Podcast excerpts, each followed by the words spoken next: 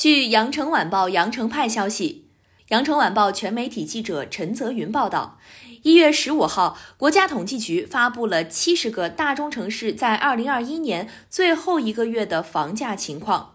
数据显示，去年十二月，七十城商品住宅销售价格环比总体延续去年四季度以来的下降态势，同比涨幅回落，其中。五十城新建商品住宅销售价格较上月下降，六十三城二手房价格较上月下跌。去年十二月，仅有少数城市实现了新房和二手房价格的上涨，其中在新房上，杭州以百分之零点五的涨幅领跑全国；在二手房方面，北京以百分之零点八的涨幅位居第一。一线城市新建商品住宅和二手住宅销售价格环比一降一升。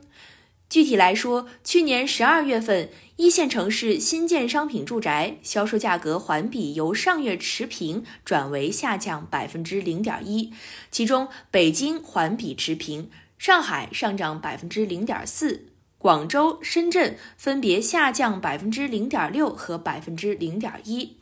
一线城市二手住宅销售价格环比由上月下降百分之零点二转为上涨百分之零点一，其中北京、上海环比分别上涨百分之零点八和百分之零点四，广州、深圳分别下降百分之零点三和百分之零点四。二三线城市无论是新房还是二手房环比均有所下降，其中二线城市。新建商品住宅和二手住宅销售价格环比均下降百分之零点三，三线城市新建商品住宅销售价格环比下降百分之零点三，二手住宅销售价格环比下降百分之零点五。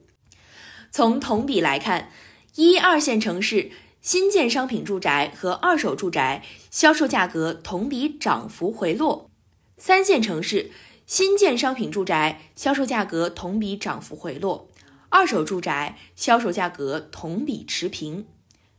感谢收听羊城晚报广东头条，我是主播于彤颖。